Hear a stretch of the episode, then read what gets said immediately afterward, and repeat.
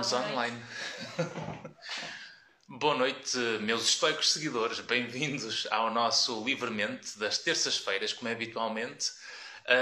Este nosso programa que começou em janeiro eh, e que tem o objetivo ancorado em duas âncoras. Uma para aumentar o sentido de responsabilidade individual e o segundo para nós conseguirmos gerir ou rejeitar o lugar de vítima. E, portanto, quanto mais nós conseguirmos eh, servir consciência, metáforas e exemplos ehm, estas nossas conversas informais, ora sozinho, ora com convidados uh, para acrescentar valor, melhor para todos, por forma que consigamos ser pessoas mais inteiras e, obviamente, conseguimos funcionar melhor no nosso mundo.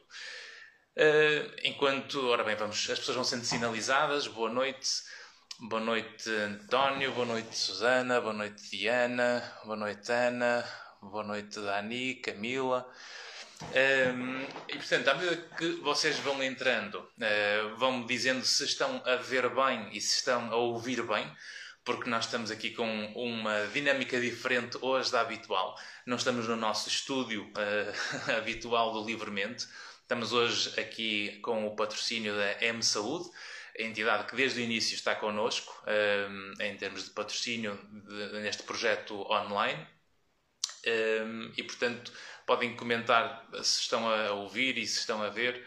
Ok, perfeitamente, muito obrigado, António. Uh, isso é o, que nós, é, o que, é o que nos interessa.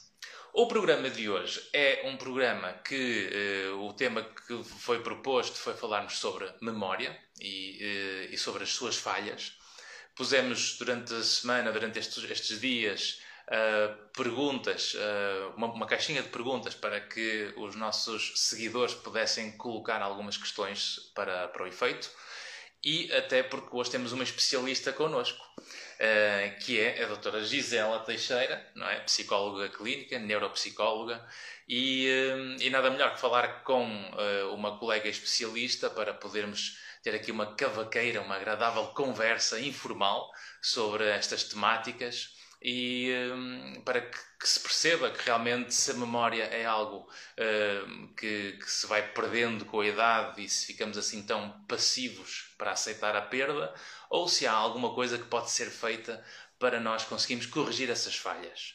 E portanto, um, antes de mais, boa noite, Gisela. Olá, boa noite, tudo bem? Bem-vinda ao Clube dos Estoicos. Muito obrigada pelo convite, em primeiro lugar, agradeço. Uh, e portanto, a primeira pergunta é uh, o, o, que é que é isto da memória? Uh, isto é, é, uma, é uma capacidade ligada às emoções, é uma capacidade ligada às nossas competências intelectuais, está ligada ao desenvolvimento, está ligada, sei lá, à idade.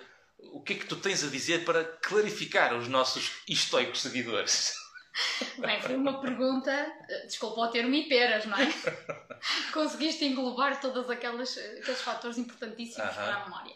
De facto, a memória requer um processo de desenvolvimento. Obviamente que temos aqui toda uma série de componentes emocionais associadas, não é? É indiscutível que assim seja. É uma capacidade cognitiva que, que desenvolvemos e que temos capacidade de irmos acrescentando valor acrescentando eficácia ao longo da nossa vida. Uhum. Claro que também ela sofrerá com o processo de senescência, ou seja, o envelhecimento, que todos nós estaremos aqui sujeitos a que acabe por acontecer, não é? Meus amigos, processo de senescência, não é? Que é o envelhecimento. Exatamente. É? É, são estes termos bonitos que nós também vemos nos livros, mas senescência é envelhecimento. Exatamente. É e, que, e o que é que é o envelhecimento? Bem, o envelhecimento e não quero, não quero aqui de maneira nenhuma uh, deixar ninguém deprimido, mas a partir dos 25 anos nós começamos a envelhecer. Oh, mal, mal, mal, mal. Claro que não é à meia-noite do 25 aniversário. mas é aqui um marco, um marco bastante característico, porque é a partir desse momento em que o nosso cérebro parte, hum. perde, melhor dizendo, parte daquilo que é a nossa capacidade neuroplástica cerebral. Um, não significa que de um dia para o outro uhum. deixemos de ter capacidade plástica de aprendizagem, do nosso cérebro mudar, uhum. ser capaz de fazer melhor, mas vai ser necessário um esforço adicional para que a gente consiga continuar a aprender, continuar a melhorar, continuar seja, a progredir. Pois, ou seja, isto, isto mostra que uh, quem nos está a ver e tem menos de 25 anos não tem desculpa. Uh, não podemos ser tão literais, mas quase, mas quase, sim, sim. Ou seja, há um processo de, de, desenvolvimento que vai, vai amadurecendo até certa idade e pelo, uhum. pelo que estás a dizer, chegamos aos 25 anos, é quase que temos ali o nosso, o nosso, a nossa maturidade em termos intelectuais, Verdade. em termos de capacidades. Em termos, em termos orgânicos, uhum. biológicos, uhum. sim. Uhum. Uh, por isso é que se diz que as crianças aprendem uh, por imersão. É? Uhum. As crianças aprendem com muita facilidade, aprendem 4, 5 línguas ao mesmo tempo. O, o António está a perguntar se temos exceções à regra. Portanto, será que eu posso atingir o pico aos 45? Se trabalharmos não, muito para isso e conseguirmos contrariar esta tendência natural, uhum. não digo que não. Tudo será possível porque nós não deixamos de ter capacidade de plástica, neuroplasticidade, a partir dos 25 anos. Uhum. Terá de ser é um processo com um esforço adicional, porque o mecanismo que está por detrás da neuroplasticidade altera.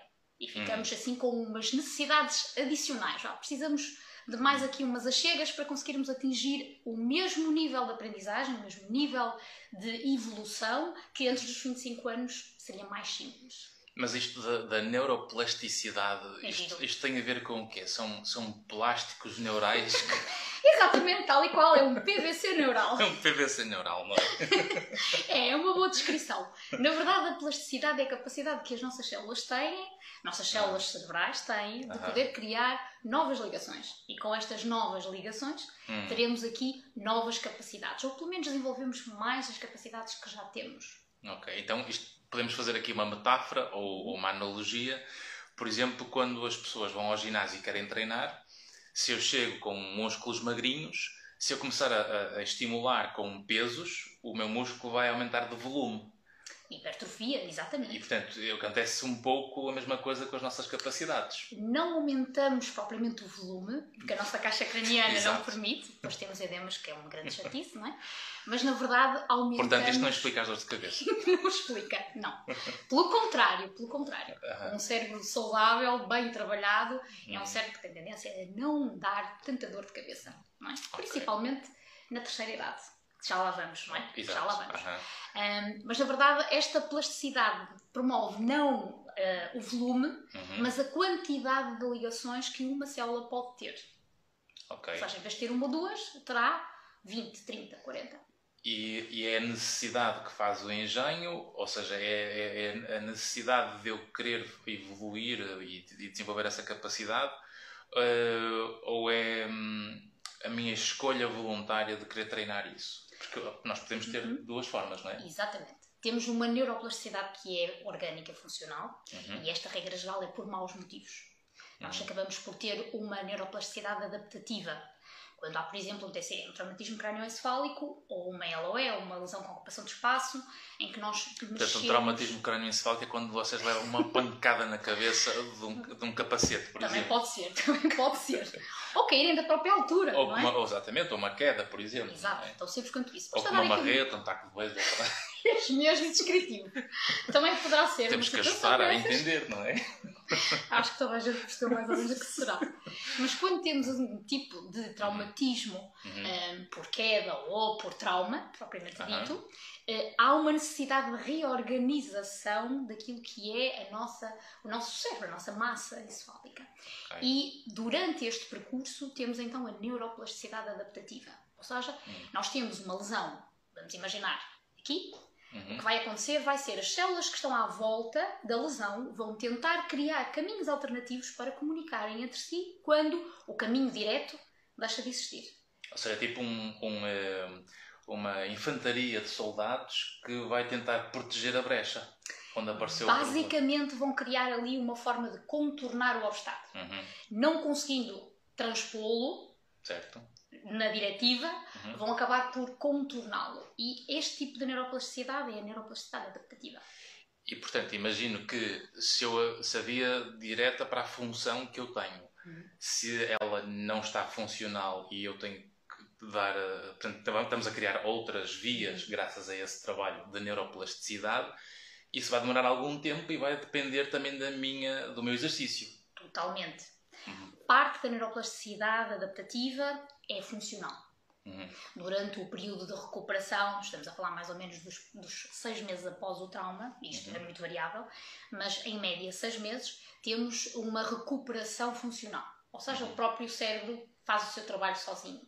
Tudo o que advenha daí, ou poderá ser uma ajuda adicional, uhum. o treino, a funcionalidade que nós acabamos por adquirir, com fisioterapia, com terapia de reabilitação, tudo isto com treino, com muito treino, uhum. muita dedicação, motivação à mistura, porque precisamos que todas estas substâncias químicas estejam aqui a embeber a nossa lesão, certo. Uhum. vamos conseguir ultrapassar grandemente parte daquilo que Ou seja, perdeu. há um trabalho que é uh, instantâneo da própria natureza, que se uhum. encarrega de tentar uh, compensar a falha durante esse período de seis meses. Exato.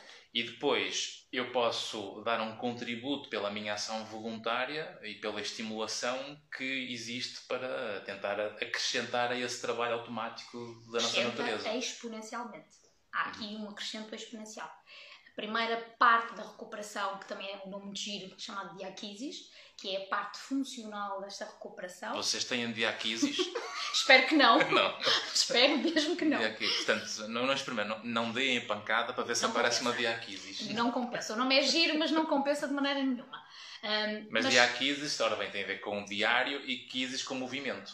Tem a ver com, a, com é, kinese quase, não é? É exatamente por aí. Uhum. Sim, tem a ver com a própria, a própria movimentação uhum. celular para fazermos, em primeiro lugar, uma drenagem dos líquidos que ficaram, que ficaram ali por causa da, do, do, edema. Esta parte que é inflamatória e protetora também, uhum. que nós precisamos em todas as lesões, é a parte funcional e, e é o uhum. nosso sistema imunitário a proteger-nos. Eh, mas esta primeira parte ela é funcional e vai acabar por acontecer. Portanto, mesmo que a gente não o queira, felizmente, biologicamente estamos processados para. Depois temos a parte muitíssimo mais importante que é a nossa recuperação ativa. E esta neuroplasticidade, além de ser adaptativa, pode ser também evolutiva. O que é que quer dizer uhum. com isto? A adaptativa é aquela que advém de algo que se perdeu uhum. e que o nosso cérebro tem de recuperar, e depois é evolutiva, que é aquilo que nós ganhamos. Aquilo que nós temos, mas queremos melhorar. Ou aquilo que nós já tivemos melhor, queremos recuperar e depois de recuperar queremos um passo mais à frente. Ou seja, até se pode uh, recuperar não só as capacidades, como até se pode descobrir algo mais do que aquilo que tínhamos antes. Muitas das vezes sim. Muitas das vezes sim. Para além da, da, própria experiência de, de queremos ganhar vida, porque há pessoas que com o susto e com o perigo uh, da experiência próxima da morte, muitas vezes, uh, ainda por cima estando em idades mais avançadas e querendo viver, Exato. Uh, as pessoas até se agarram, mas isto vai mudar mais 5 anos ou mais 10 anos? Então, se calhar, diga-me como é que se faz. Exatamente. Têm ali um ânimo, uma lufada de ar fresco para voltarem novamente ao caminho certo, ao caminho ativo. Ok, se eu já consegui isto, se calhar se trabalhar um bocadinho mais, vou conseguir um bocadinho mais ainda. Uhum. E é precisamente por aí que nós ganhamos neuroplasticidade evolutiva, uhum. que advém de uma neuroplasticidade que é funcional e adaptativa. Ou seja, isto significa que com pancada ou sem pancada, com diaquinese ou, ou, ou não, diaquises ou não, não é? Isto significa que um, a estimulação das nossas capacidades um, acaba por um, permitir não só uh, evoluir para novas capacidades, uhum. mesmo que eu já tenha passado os 25 anos. Mesmo que eu já tenha passado os 25 anos. Não é?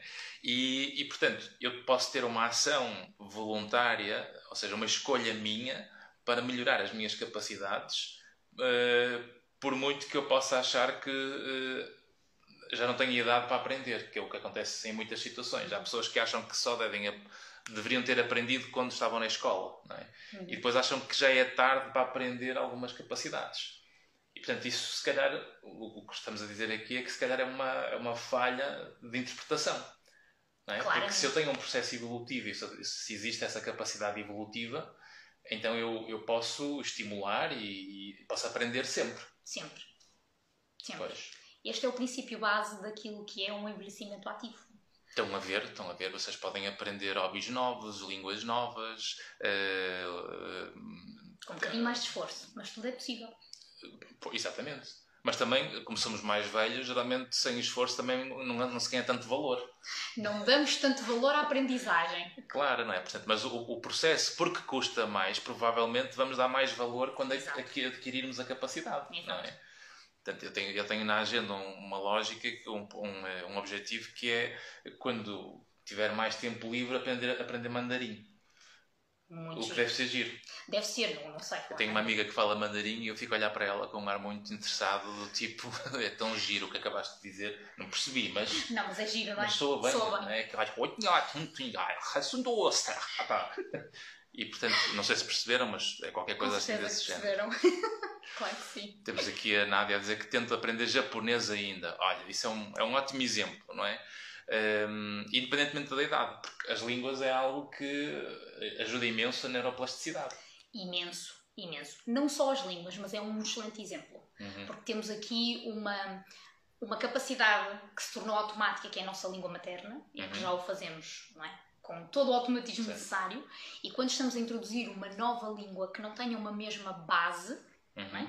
uma mesma origem, nós estamos a contrariar um automatismo em primeiro lugar ou seja, nós estamos a tirar cá para fora aquilo que já aprendemos com dois anos, três anos, quatro uhum. anos, e estamos a obrigar-nos a fazer aqui um comparativo direto, quando às vezes não existe tradução à letra, pois. numa nova língua. O que nos obriga a um esforço e uma flexibilidade mental bastante grande. Maior, pois. Então, então, se calhar vou para outro plano, que eu vou começar pelo italiano. antes, antes do mandarim, porque o italiano realmente é, acho que é bonito, é uma língua bonita cantadinha. Uh, e, e, cantadinha, não é? Ma, que caca, que, que coisa, nada, mamãe. E portanto, um, diz a Nádia que aprender japonês é desafiador, desafiador e incrível. Exatamente, e portanto, um, até é, é algo que podemos estimular em qualquer idade. Sim, e, há uma coisa que parece um bocadinho contraditório, mas que acontece em todas as faixas etárias, hum. que é a aprendizagem necessita e gosta da falha. Nós para aprendermos temos de falhar. Isto parece uma coisa assim devastadora e desmotivante. Não, isso faz lembrar, não, se, se, gostarem do tema da falha, há, do, há dois episódios atrás foi um programa todo dedicado à importância e à vantagem da falha. É Mais é uma bom. razão. É Mais uma falhar. razão para falhar. Nós só conseguimos evoluir depois de percebermos que estamos a falhar. Pois. E esta evolução necessita do, da falha em primeiro lugar, uhum. porque com a falha nós, nós ficamos inundados de adrenalina. E a adrenalina, esta coisa que nos dá o stress, mas que também nos dá a capacidade de reação certo. e que nós necessitamos bastante dela, uhum. que nos vai trazer depois uma série de outras coisas muito giras que nós precisamos, uhum. que são a base da nossa motivação, que é a dopamina, que é aquela uma coisa muito gira, que é um dos nossos neurotransmissores, que está muito na, muito na moda e que se fala bastante agora no que tem a ver com suplementação alimentar. Um, Aliás, temos aqui uma pergunta do António que acho que era sobre isso mesmo. Há suplementos de memória verdadeiramente viáveis? Existem vários, existem vários, mas cientificamente provados temos apenas alguns. Uhum. Um, há quem fale muito do magnésio, uhum. aliás, já, já vem connosco aqui há uns anos um, falando no magnésio, que poderá funcionar com algumas pessoas, uhum. com outras uh, não, e poderá ter aqui algumas implicações no que tem a ver com ciclos de sono. Poderá uhum. também ter aqui alguma implicação. Um, e a vantagem do magnésio passa um bocadinho, estou a ser muito reducionista, certo. mas passa um bocadinho exatamente pela melhoria dos ciclos de sono. Uhum. Um, a nossa capacidade de memória, a nossa memorização e aprendizagem necessita de bons ciclos de sono e, portanto, com o magnésio, uh, em algumas pessoas facilita a entrada no ciclo de sono, facilita com que o, o ciclo de sono a iniciar com o sono REM mais profundo seja verdadeiramente profundo. Tal como o desporto, que também ajuda a dormir melhor. Exatamente, há uma série de bons hábitos seja, que nos ajudam. Se calhar, em vez de pensarmos logo nos suplementos ou nas questões de medicamentos, se calhar nós pormos uh, uh, o nosso foco naquilo que não se compra nem se vende, que é o estilo de vida. Era exatamente isso que eu ia, que eu ia dizer de seguida. Os suplementos são muito interessantes. Uhum. Há alguns que não, ainda não conseguimos colmatá-los com um estilo de vida uhum. saudável, por causa das concentrações que necessitamos deles, mas nada que nós não possamos ir buscar diretamente à nossa alimentação. Claro que se estamos a falar, por exemplo, de um ômega 3, Uhum. Uh, precisávamos de entre mil a duas mil. Sardinhas? Sardinhas não digo, mas krill sim. Nós não somos propriamente assim, uns mamíferos de comer krill. Mas necessitávamos de uma quantidade extremamente pois. exacerbada para. Uhum. E que uma das vantagens do ômega 3 é, uhum. sem dúvida nenhuma, a memória. Claro que também vai trazer benefícios do sono. Uhum. Há alguns benefícios associados aos suplementos, em particular estes que estão provados cientificamente, uhum. como a ômega 3. Aí temos uma variedade de estudos que o provam. Uhum. Não tem efeitos secundários, não pode criar toxicidade, porque o nosso organismo uhum. tem capacidade para excretar o que está a mais, portanto, não é nocivo ao nosso uhum. organismo. Um, mas temos depois toda uma série de outras coisas importantíssimas que têm a ver com a rotina que nós temos, os hábitos que nós temos, higiene de sono. Saber comer. Saber comer bem. Uhum. E para além de saber comer bem, a que horas é que nós estamos a fazer aqui a nossa comida? Não, não precisamos de ser Aliás, isso estás a dizer uma coisa que é importante, que se calhar os nossos históricos seguidores não sabem, não sabem que é uh, a importância que uh, os nossos uh, ritmos diários têm para o funcionamento das nossas capacidades cognitivas. Tem tudo a ver. Portanto, tudo são ver. os ritmos os cronobiológicos, não é? Exatamente. Uhum. Ou podemos chamar também os, os ciclos uh, circadianos, circadianos. Uhum. ou ultracircadianos, para sermos assim, um nome assim ainda mais pomposo. Sim, grandes mesmo. Exatamente. Mas sim, têm uma importância gigantesca. Uhum. Aliás, o funcionamento homeostático, chamemos assim, de todo o nosso organismo, advém destes ciclos circadianos que começam com uma coisa tão simples, que é umas células que nós temos aqui na nossa retina, eh, que capta a luz solar, ao início do dia e que perde informação de luz solar ao final do dia. E é isto que nos vai acabar por cronometrar biologicamente todas as nossas capacidades imunológicas, uhum. todas as nossas capacidades uh, circadianas propriamente ditas, respiração, o uhum. cardiorrespiratório, uh, funcionamento de, dos vários órgãos, tudo está relacionado.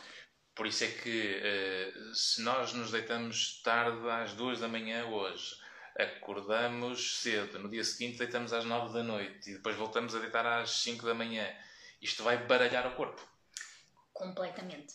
Uhum. Mais importante do que termos 7 ou 8 horas de sono por dia uhum. é a média manter-se mais ou menos dentro do mesmo padrão uhum. todos os dias. Ou seja, é melhor nós conseguirmos dormir 6 horas, 5 horas por dia, do que hoje consegui dormir 8, amanhã durmo 3. 12. Depois durmo 12 para compensar, não é? Aliás, quantas vezes nós, nós vemos uh, pessoas a terem aquela preocupação de estou a dormir mal a semana toda, não, mas não há problema porque eu vou compensar no fim de semana, não é? Verdade. E depois dorme 12 horas ou 14 horas e fica com dor de cabeça, os olhos vermelhos, parece que foi passado a ferro, não é? E portanto isto não é lá muito funcional porque nós não recuperamos uh, os danos que estas alterações de sono nos causaram, não, faz, não é? Não faz.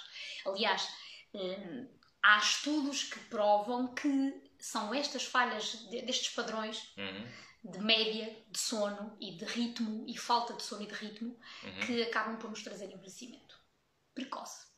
Um, para além de nos envelhecermos celularmente, uhum. temos também aqui uma lentificação a nível cognitivo. E nós sentimos isso, porque quando nós dormimos mal uma noite, ou dormimos mal duas noites, ou eh, dormimos a mais, nós percebemos que estamos mais lentos. Uh, se for, essencialmente, se dormimos pouco, percebemos que estamos mais ansiosos. Uhum. Temos falta de tolerância uh, às frustrações. Uh, mais irritabilidade e mais impulsividade. Uh, o apetite, se calhar, aumenta de uma forma maior do que nós queríamos. Compensação. Uh, exatamente, não é? mecanismos de compensação. E, portanto, uh, e depois começamos a, a, disparar para o mundo quando depois começamos a reparar que o fator comum às 10 coisas que estão erradas nesse dia à nossa volta somos nós. Verdade. Verdade que somos nós que temos de mudar. Verdade. Um, aliás, o, o, sono, para além de ser extremamente importante uh, para, para o nosso restabelecer para a nossa homeostasia, uhum. é? para o nosso equilíbrio, é extremamente importante também para a regeneração. Todo o tipo de regeneração, celular, muscular, uh, neuronal, uhum. todo ele é importante. Importante também é parte do sono REM que nos promove uma espécie de terapia gratuita todas as noites. Sono REM, que é quando estão a dormir e os olhos estão a abanar para um lado e para o outro. Exatamente. Exato. É? Nós atribuímos para o, para o, sono do sonho, não é? Exato, não é? Aliás, vocês podem fazer esse teste, que é quando virem, quando virem um, um, familiar a dormir e os olhos estão a abanar, se o acordarem naquele momento, ele vai, se lembrar, ele vai se lembrar do sonho nessa altura. É melhor não acordar. Até porque durante o sono REM, é muito uhum. curioso, nós não temos pitada de, de, de adrenalina, norepinefrina. Uhum. Não há. É, é, engraçado que é a única altura da nossa vida que nós não temos norepinefrina. A norepinefrina, a adrenalina, é o que nos promove o movimento. E durante o sono REM, nós estamos completamente, completamente incapazes de nos mover. É como se estivéssemos com uma paralisia não é assim que se chama, mas uhum. é como se estivéssemos com uma paralisia total.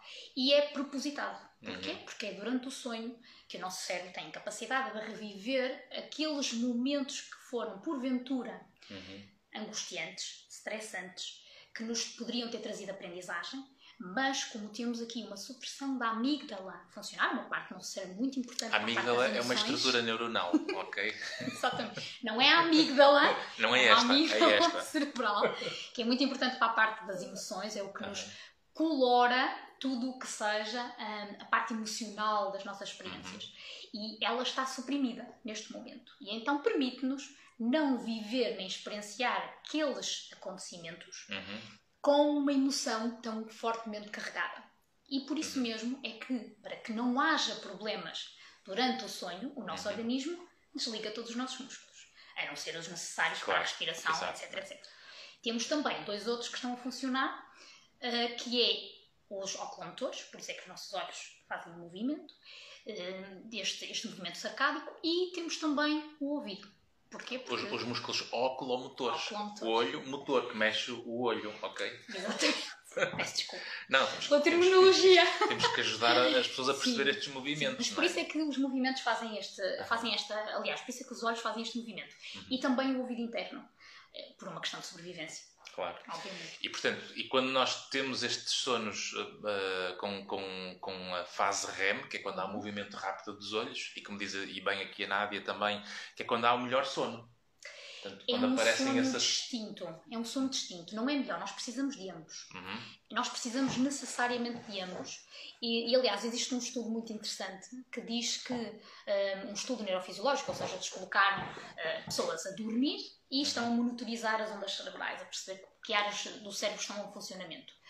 Um, é incapaz, somos incapazes de distinguir uma, uma neurofisiologia de sono com uma neurofisiologia acordado, ativa e vigília. Ok. A menos que a gente faça a pessoa dormir. Certo. Portanto, é muito interessante a forma como o nosso cérebro funciona durante o sono. Ele é muito importante a primeira fase do sono, uh, o sono profundo, precisamente para esta Ou seja, ele está quase ativo dentro de um corpo parado. Exatamente, é mesmo isso.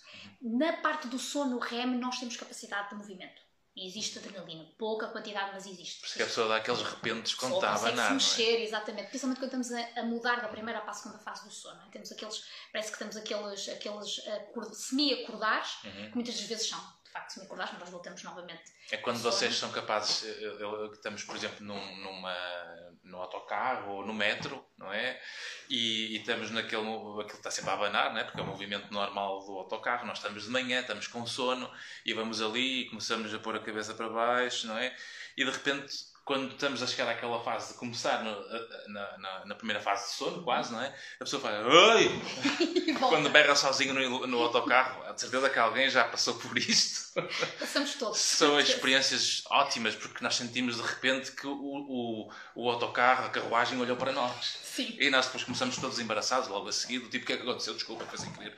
Sim, não, não fui eu, não fui eu, não, não fui eu. eu. não é? Sim, é. É quando começamos a ter uma, uma capacidade, uma atividade elétrica, melhor dizendo, eh, hum. que é característica do sono, eh, os fluxos de sono, quando começamos a ter fluxos de sono, que estamos numa lentificação da nossa atividade cerebral, uhum. ou seja, o nosso cérebro começa a ficar um bocadinho mais lento para nos permitir sairmos de vigília, sairmos do acordar para entrarmos no sono. Uhum. Eh, e é durante este momento de troca que muitas das vezes nós temos estas, estas situações, não é? Uhum. nós estamos no sítio oportuno para, um, e qualquer coisa nos retira desta escalada para adormecer. Curiosamente, esse efeito do sono, aliás, tudo isto, nós estamos a falar disto porque sabemos e partilhamos isto porque sabemos que interfere com as nossas capacidades cognitivas. Isso. Portanto, a nossa memória fica alterada quando estes ritmos não estão saudáveis.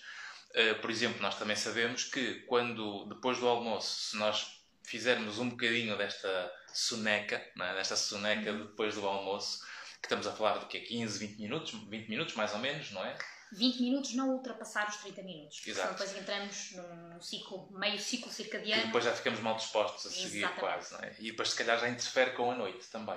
Poderá ter influência, sim. Pois. Portanto, um bom, um bom, uma, uma forma interessante, se quiserem descansar, é pegarem numa caneta, não é? Depois do almoço, e encostam a caneta no vosso joelho, não é?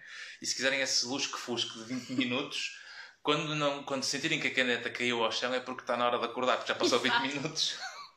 Senão podem, podem cair no erro de entrarem numa outra fase de sono que não pretendem. Claro, ou pôr assim uma chave que faça barulho mesmo para, para acordarmos, não é? Eh, ou então fiquem inclinados para a frente para darem um berro porque sempre é útil. É só ser um bocadinho mais perigoso. Exatamente.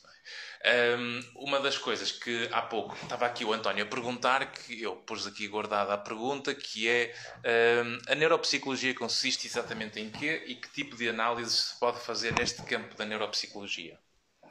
É uma pergunta muito interessante. A neuropsicologia é uma área da psicologia que nos debatemos um bocadinho mais com uh, a influência que a neuroanatomia tem para nos dar a base daquilo que são os, as competências, capacidades intelectuais, capacidades emocionais um, eh, e a nossa capacidade de adaptação, recuperação e reabilitação. Tudo isto pode ser aqui uma, uma forma de entendermos a neuropsicologia. Isto até porque uh, hoje em dia, com, com, com a quantidade de assuntos e de temas e de canais e de programas ligados à área do desenvolvimento pessoal, o que nós vemos é que há uma, uma, uma separação, muita, infelizmente demasiadas vezes, entre a neurobiologia e a saúde mental.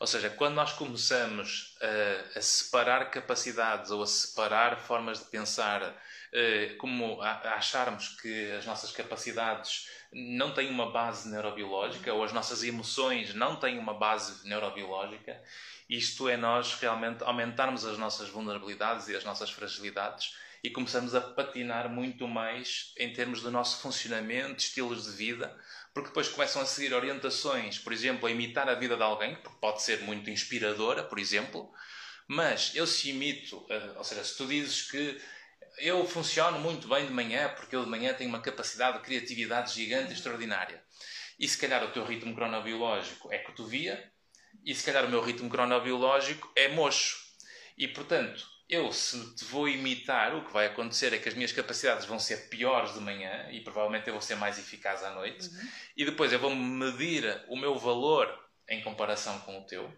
e vou começar a achar que eu tenho menos capacidades do que tu porque estou a tentar imitar uma capacidade que não tem a ver com a minha maneira de funcionar em termos neurobiológicos. Exatamente. Portanto, Exatamente. e é isto que importa nós percebemos. Não há saúde mental sem uma neurobiologia funcional. É a base. É pois. a base. Portanto, António, está percebido? a neuropsicologia é, é, é dar-nos um contributo uh, funcional daquilo que envolve as estruturas para que depois, em trabalho articulado com os médicos neurologistas ou com os psiquiatras ou até com os endocrinologistas, também, também. É? Também se trabalha muito na base daquilo que são as, as nossas capacidades enquanto produtos químicos, que é o que eu quero dizer com isto. Há pouco, como falaste da dopamina, da adrenalina. Exatamente. Uhum. Tudo isso que são neurotransmissores, as nossas hormonas, têm uhum. um papel extremamente importante. E eu digo só extremamente importante porque é a base necessária. Uhum. Nós sem estas estruturas não pensamos, não andamos, não comemos, não pois. aprendemos, uhum. não temos memória precisamos delas para poder comunicar aqui as nossas estruturas celulares todas. Um, e muitos daquilo que é a capacidade que nós temos de ajudar uh, todos os nossos, os nossos utentes, independentemente da idade, uhum. advém destes ritmos, em primeiro lugar. Temos de conhecer a pessoa, temos de perceber qual é que é este seu próprio ritmo. Este uhum. ritmo circadiano tem um quê importantíssimo em tudo, já o fomos falando. E, e, enquanto psicóloga, tu fazes essas avaliações, não é? Porque o psicólogo tem essa, essa competência do seu lado para dar esse conhecimento à pessoa, não é? Claro que sim. Aliás, nós facilitamos que a pessoa o consiga compreender. Uhum. Okay? A pessoa consegue identificar o seu próprio ritmo. Isto é o mais uhum. importante, uhum. em primeiro lugar. E depois tentarmos adequar este ritmo àquilo que seja a forma mais funcional de, de beneficiar com ele. Uhum. Como tu disseste muito bem, nós temos pessoas que têm uma capacidade de criatividade muito grande pela manhã, mas temos outras que têm uma capacidade muito grande no lusco-fusco ao uhum. final do dia quando estão cansados e conseguem fazer coisas extraordinárias.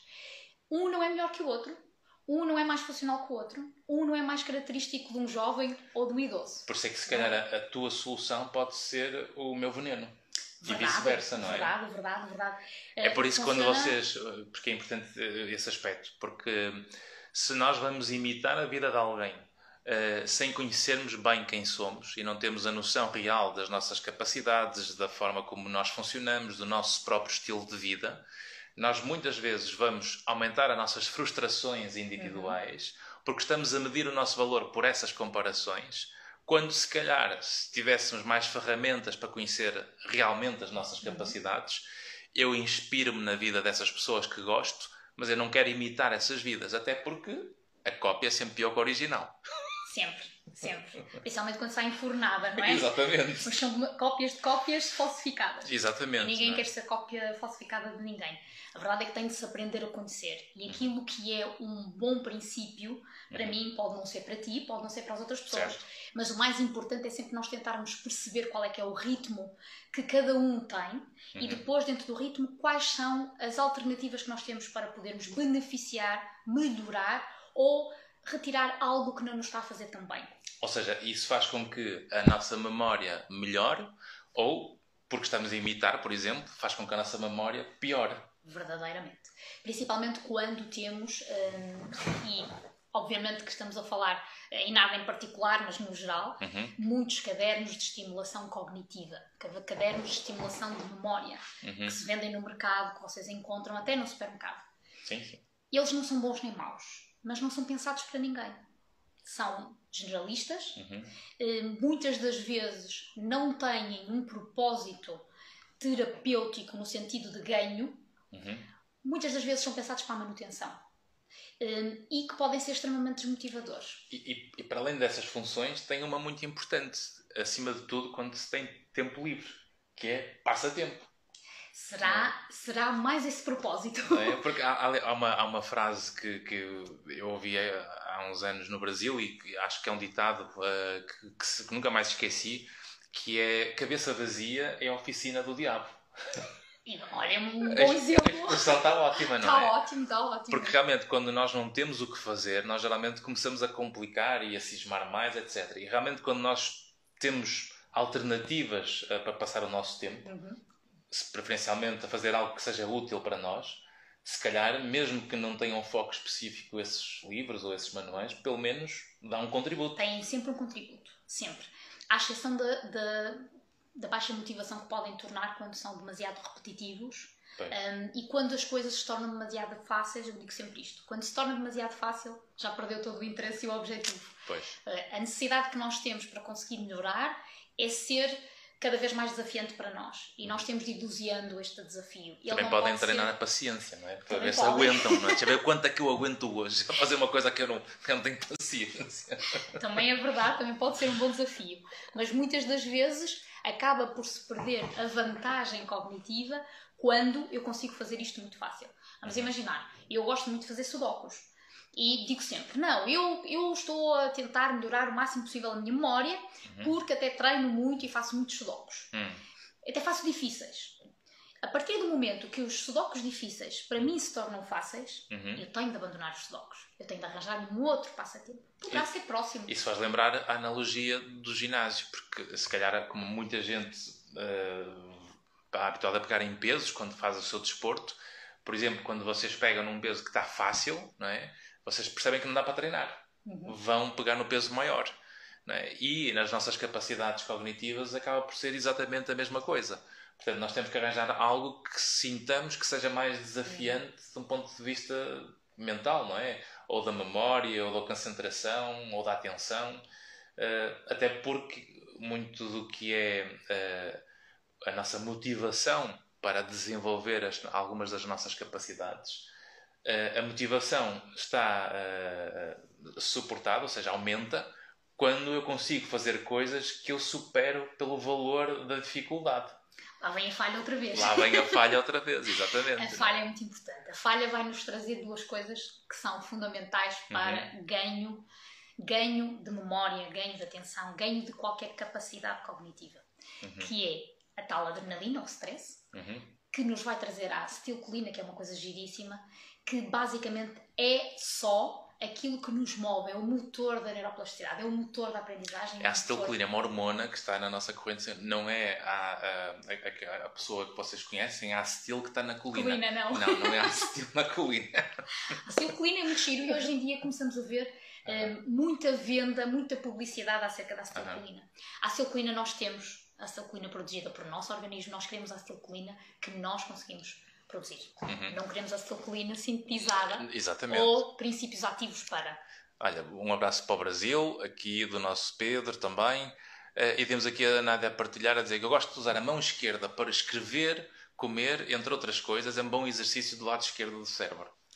Estamos a contrariar um automatismo. Sim, uhum. estamos a contrariar um, um automatismo. Basicamente, aquilo que estamos a fazer é, para além de ganharmos capacidade e destreza motora, que é a primeira, estamos também a ganhar aqui flexibilidade mental. Isto porquê?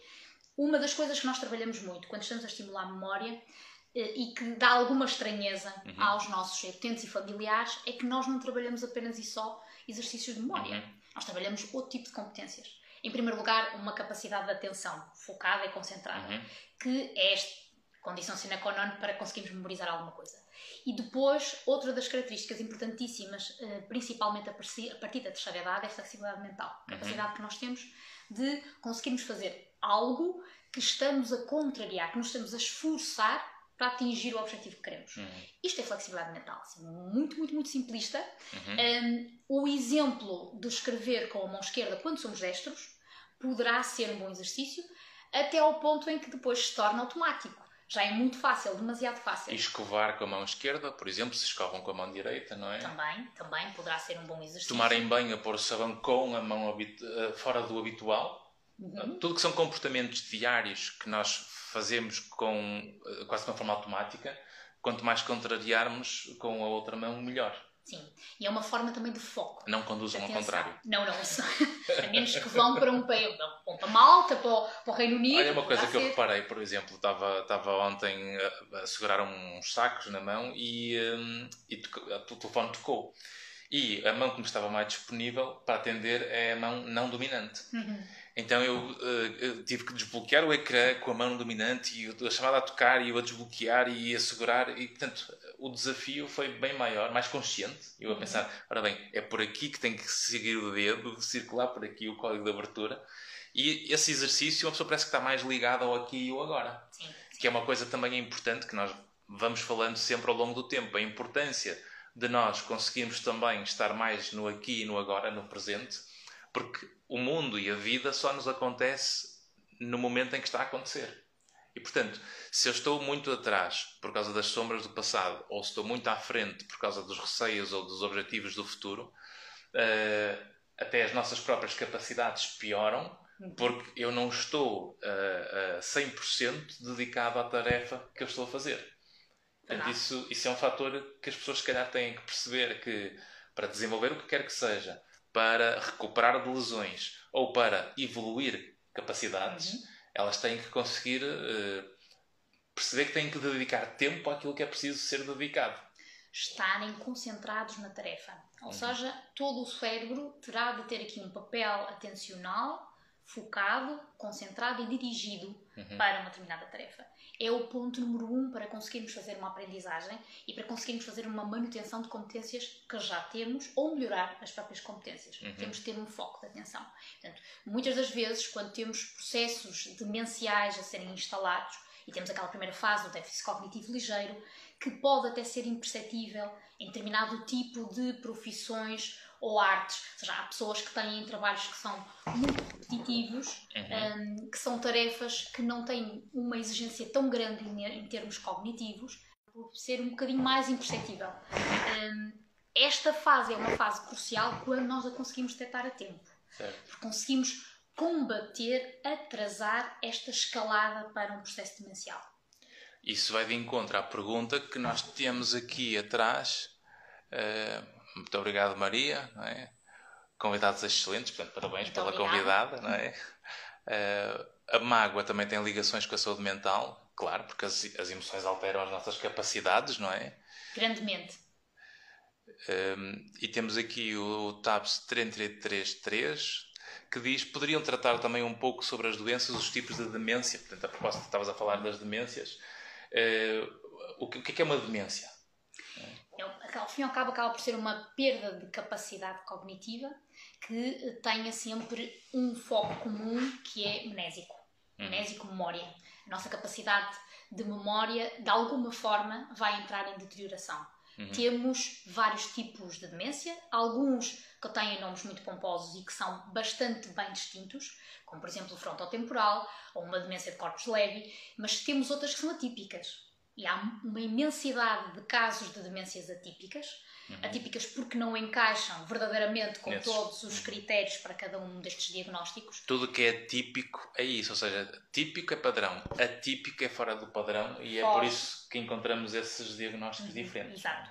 Estes atípicos poderão ser insidiosos ou não. O que é que isto quer dizer? A perda parece progressiva e vai mantendo aquela evolução decrescente, uhum. ou então podem ser insidiosos. Ou seja, hoje parece que está melhor, uh, daqui a uma semana parece que piora, mas depois parece que recupera um bocadinho e depois parece que piora outra vez. Uhum. Isto também são formas de nós conseguirmos diagnosticar um, um tipo de demência. Infelizmente, quando nós temos diagnósticos de demência, regra geral já são padrões que já estão instalados já são perdas significativas. Mas quando as pessoas começam a perceber que uh, nós vemos isso ou em nós próprios, dependendo da idade, uhum. ou quando temos familiares em que vemos os nossos pais, por exemplo, com, com variações de, de memória e da forma de funcionarem uh, no uhum. seu dia a dia, a evocarem episódios ou a recordarem episódios, um, ehm, e se começamos a perceber certos padrões, nós podemos pedir uma avaliação neuropsicológica para tentar perceber se essas falhas de memória que existem são aquelas que estão esperadas para a idade Exato. ou se são uh, falhas que já estão uh, já são significativas fora do padrão esperado para essa idade. Exatamente. E isso é o que os neuropsicólogos fazem, não é? Exato. É o que nós gostávamos muito de conseguir fazer quando temos aquela primeira fase a instalar, um, a instalar a demência. Quando começamos a ter aquelas pequenas perdas de memória, uhum. que muitas das vezes não são muito significativas, para o próprio, mas que são mais fáceis de identificar pelos familiares, ou para pessoa, uhum. pelas pessoas, pelos cuidadores, algumas das vezes, eh, mas pelas pessoas que conhecem o padrão de funcionamento daquele, daquele uhum. indivíduo. Um, ehm, e são coisas muito simples, como não sei onde coloquei a chave e quando vou ver a chave está no frigorífico, a chave do, do carro. Ou não me recordo como é que se chama aquela pessoa que conheci ontem. Uhum. Não a pessoa que conheci há 20 anos atrás. A memória a longo pois. prazo é sempre a última que os utentes acabam por perder em processos demenciais. Se nós tivermos uma memória que é uma memória de mais recente, uma memória de curto prazo que está a ser perdida, uhum. vai nos indicar aqui um início de um processo demencial. Uhum. A maioria das vezes. Um, e isso faz com que um, as pessoas percebam que uh, a, a, a, procura de, do médico, por exemplo, do neurologista, só com o intuito de encontrar uma parte, quase que um exame físico para encontrar uma alteração neuroanatómica, quase que da estrutura, não é? Eu quero ver se o meu cérebro está em condições.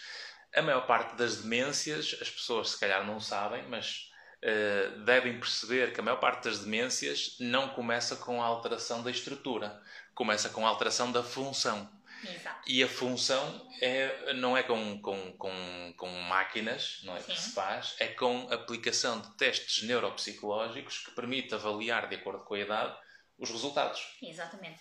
A primeira coisa que se perde é a funcionalidade cognitiva. Uhum. É a uhum. primeira. Muito mais facilmente um neuropsicólogo consegue identificar um processo demencial a instalar-se nas primeiras fases iniciais do que um EEG, um eletroencefalograma ou uma ressonância magnética Porquê? Porque esse tipo de alterações são alterações que são características da terceira e quarta fase, como uhum. por exemplo o Alzheimer, que temos uma perda significativa de volume uh, cerebral. Portanto, são fases que nós não queremos para diagnóstico, não são as melhores pois. para nós termos um diagnóstico. O melhor será na primeira e na segunda fase, idealmente na primeira fase, em que nós começamos a ter perda de funcionalidade, é uma perda que é mais notória pelos outros do que pelo próprio, uhum. à exceção de uh, pessoas que tenham profissões e atividades sociais, pessoais, familiares extremamente exigentes que mexem muito com multitasking, capacidade de fazer muitas certo. coisas ao mesmo tempo, uhum. flexibilidade mental, a capacidade de improviso se calhar estas com mais facilidade conseguem perceber que há algo que está a ficar mais lento, mais difícil.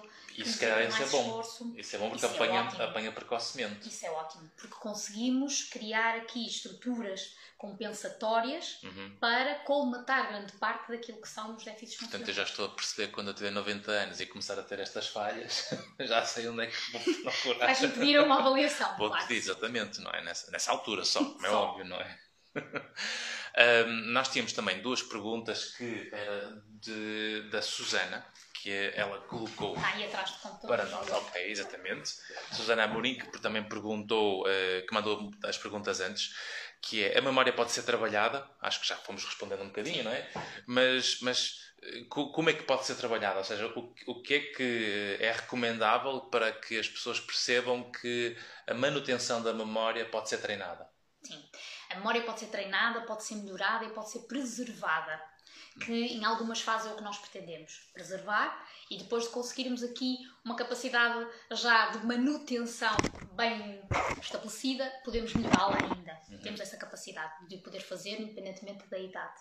Claro que em processos demenciais nós queremos preservar, obviamente que sim, mas não só em processos demenciais, nós devemos trabalhar a nossa memória desde sempre algo que nós trazemos connosco é a nossa reserva cognitiva. Esta coisa giríssima é como se fosse um currículo neurológico. Nós temos um currículo neurológico que é um mapa cerebral de todas as capacidades que nós fomos adquirindo ao longo da nossa vida. Claro que não são todas as capacidades, mas as mais significativas. Hum. Aquelas que nós conseguimos trabalhar o suficiente para ficarem como competências base, ferramentas base. E isto é como se fosse a nossa reserva cognitiva. É como se nós tivéssemos ali um bancozinho com, com uma, uma fonte de rendimento para a nossa terceira idade. É okay. É muito importante. Mas esta reserva cognitiva, ela vai ter na mesma perdas. E esta é importante porque essa reserva é onde nós realmente temos o. É quase, é quase que a, a base onde podemos ir buscar as coisas para funcionar melhor. Exatamente.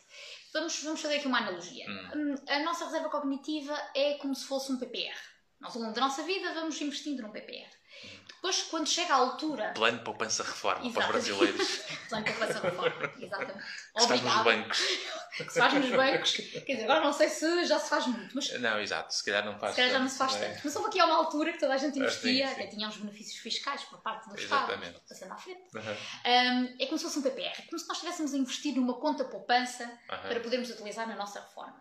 Quando chega a altura da nossa reforma, nós sabemos que esta conta poupança está lá mas para podermos usufruir do que lá mantivemos, uhum. nós temos de ter capacidade de ir buscar. E é o que muitas das vezes se perde. Uhum. Eu tenho as competências todas nas gavetas certas. É que nós tivéssemos aqui um, um, uhum. um roupeiro, não é? Temos, em cada gaveta temos uma competência, mas nós temos de ter capacidade de perceber onde é que ela está, temos de ter um mapa de onde está cada uma das competências. Cá está, isso é memória. Ou seja, e é que estamos aqui a falar são os dois tipos de memória. A memória em que o que estás a dizer é quando a pessoa vai buscar a gaveta, uhum. que é a memória uh, de evocação, está a evocar Exatamente. essa memória, não é? E depois a outra que é quando a pessoa, quando eu percebo que a pessoa não está a conseguir chegar lá, e nós dizemos, olha, é A ou é B? Exatamente, estamos ali uma pista, não é? Estamos a fornecer uma pista para.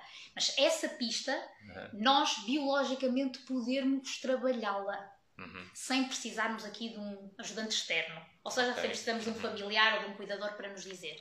E é exatamente por aí que nós trabalhamos memória. Esse é um bom exemplo porque é quando nós vamos, uh, por exemplo, uh, estamos na cozinha e lembramos que temos que ir buscar uma coisa ao quarto e quando chegamos ao quarto, o que é que eu vinha cá buscar?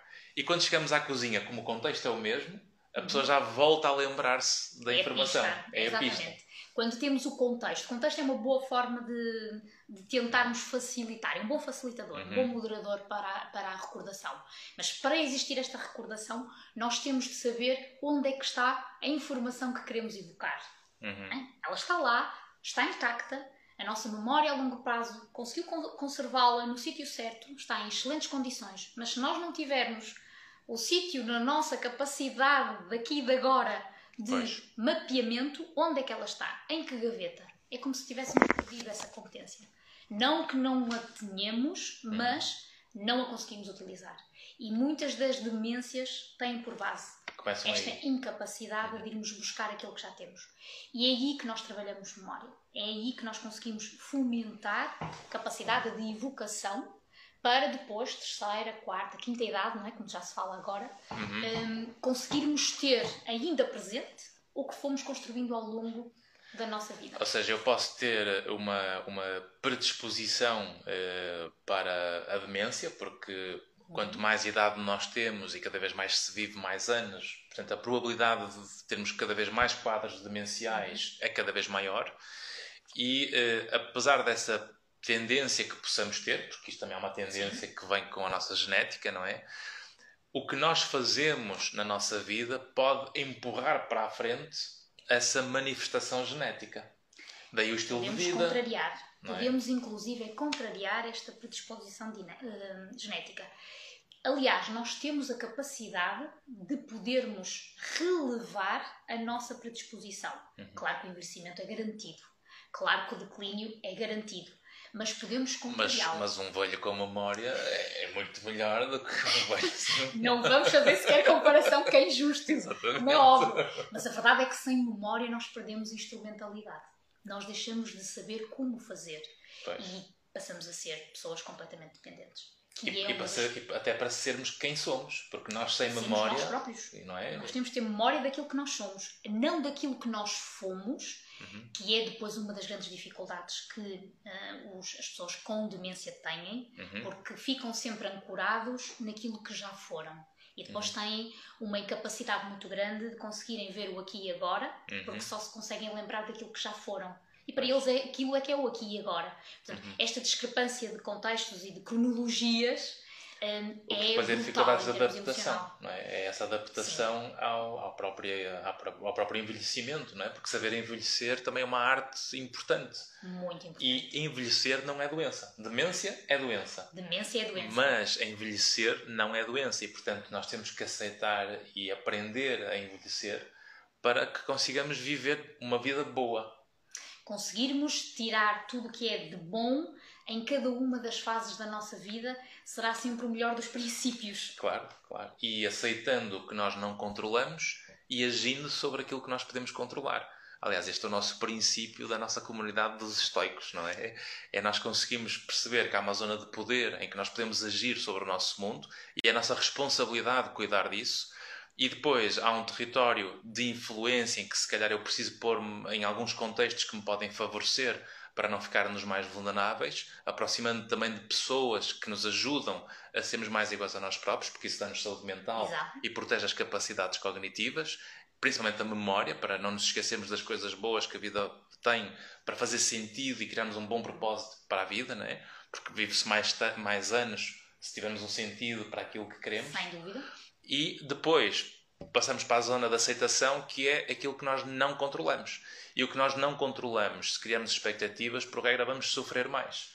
E portanto, eu tenho que aceitar aquilo que não controlo, porque é o que é.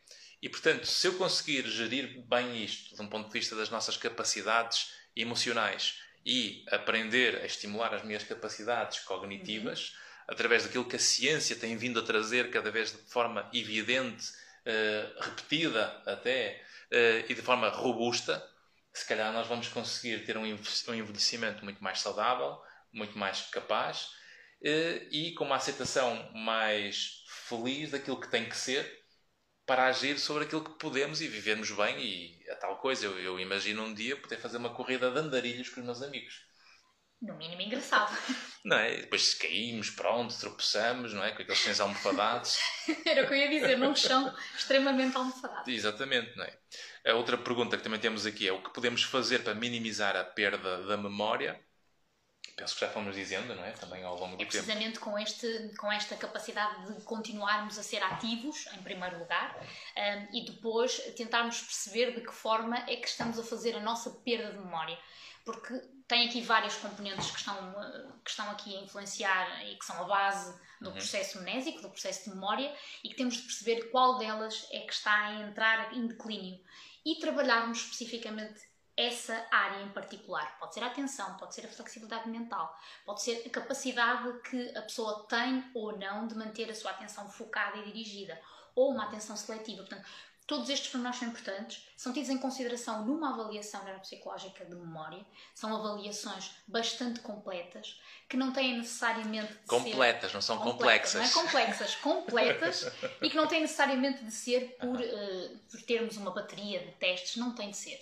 Tem de ser o quê? Tem de ser capacidade que o próprio profissional tem de conseguir dirigir uh, para o paciente que temos à, à nossa frente a capacidade que ele preserva em primeiro lugar e depois da capacidade que ele preserva, depois conseguimos aceder à capacidade que se está preservada, percebermos de que forma é que o está a fazer, porque não o está a fazer da forma mais funcional uhum. e aí começamos a trabalhar. Começamos a trabalhar precisamente nas áreas em que estão a entrar em declínio ou em déficit. Uhum. E quando trabalhamos, fazemos uh, programas de estimulação específicos, não para aquela área em particular, uhum. mas para aquela pessoa em particular. E o, o, o, o que isto significa é, acima de tudo, algo que vou partilhando com frequência.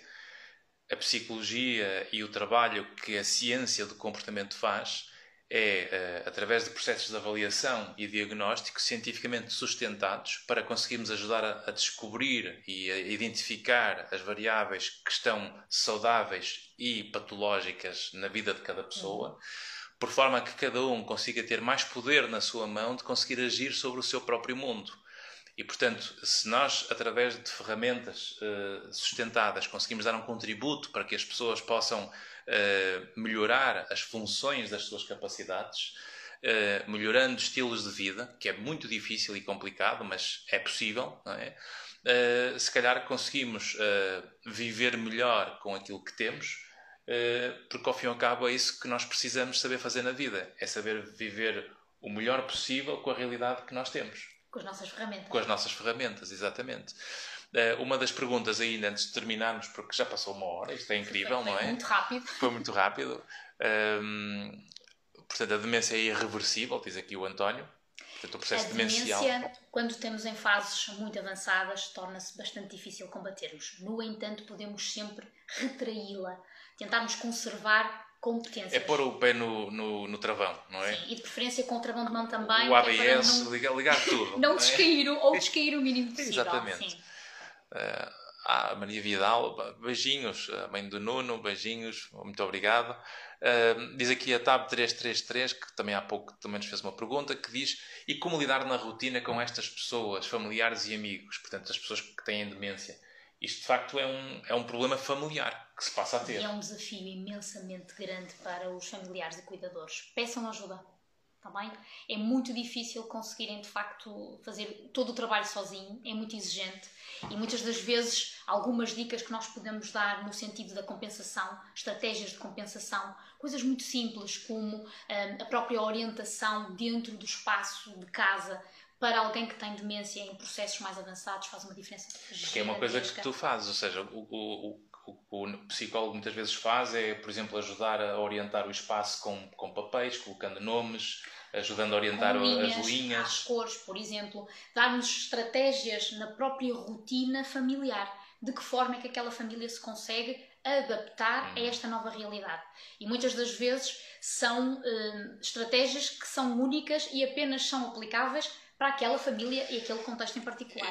Este aspecto é muito importante porque há um, um, estigma social e há algumas crenças erradas sociais de que ir ao psicólogo é só para o desabafo. E muito do que as pessoas acham que ir para o psicólogo para falar dos problemas parece que vão para lá só para desabafar. O nosso trabalho começa essencialmente com aquilo que é desabafado. Aí é que nós vamos começar de facto a dar o nosso contributo, não é? Porque ouvir muita gente consegue ouvir. Saber o que fazer com o que é ouvido. Aí é que começa a ciência a servir o desenvolvimento e a recuperação, a, a recuperação da doença, a evolução exato. de capacidades, por aí exato, fora. Exato, tudo começa por ouvir. Mas Exatamente. nunca se fica só por ouvir. Não, não. Muito dizer, pelo contrário. Para ouvir é de borla nos telefones, nos padres, nos amigos, quer dizer. Nos padres. é bom, realmente ajuda, não é? Mas isso traz um alívio, mas não chega. E portanto, e, e a nossa opinião, quando nós pedimos opinião a alguém, por causa da experiência que tem, é uma vida. E nós nunca nos podemos esquecer isso, é só uma vida. Quando nós conseguimos trazer a ciência a servir o desenvolvimento e a melhoria e a intervenção, nós estamos a trazer muito mais uh, força para a intervenção com uma segurança que vai aumentar a probabilidade, a probabilidade de conseguirmos melhores resultados. Porque uma vida é só uma opinião, enquanto quando temos ciência estamos a falar de centenas de estudos com uh, uma amostra, com várias amostras uh, em várias populações, em vários países, por aí fora. Portanto, Uh, não sei se tem mais alguma pergunta aqui os nossos históricos seguidores. Muito obrigado pela vossa participação. Isto foi muito interativo hoje. Muito obrigado. Estou muito feliz por isso. Exatamente, estamos aqui muito, muito satisfeitos por isto. Um, e é bom, portanto, estejam sempre à vontade, questionem, perguntem, partilhem. Uh, esta live vai ficar disponível a seguir uh, aqui no, no Instagram. Vai também ser colocada no meu canal do YouTube, Derivandro PHD que podem procurar uh, e subscrevam, se ainda não subscreveram o canal. Um, partilhem esta live com familiares ou amigos que tenham interesse nesta área das demências. Gisela, foi um gosto ter-te aqui no programa Igualmente. hoje. Agradeço o convite. Uh, tudo que precisarem nesta área da demência, recomendo Gisela Teixeira, Muito colega da equipa da EM, não é? que temos aqui a sorte de trabalhar em conjunto. E uh, agradecer à EM Saúde pelo apoio. Como é habitual, todas as nossas terças-feiras um, é partilhado o, o curso Inside Out, que nós falamos sempre, porque é a importância do autoconhecimento para nós conseguirmos de facto gerir a nossa vida e conseguirmos perceber o que é que é melhor para nós, independentemente de nos inspirarmos noutras pessoas. Uh, e portanto, esta, este, este curso Inside Out vai atravessar sete módulos com um programa de desenvolvimento pessoal, de autorresposta, uh, que ninguém vai ver, é para autoanálise com exercícios práticos e objetivos e com aulas disponíveis uh, online uh, 24 horas para vocês verem. Uh, e tem sempre, durante 24 horas, um desconto de 50%. Portanto, convido-vos a ver as stories a seguir. Quanto ao programa Livremente, na próxima semana estamos de volta. E, portanto, até lá, um abraço estoico e boa semana para todos. Obrigado. Boa noite. Até à próxima. Oh, thank you.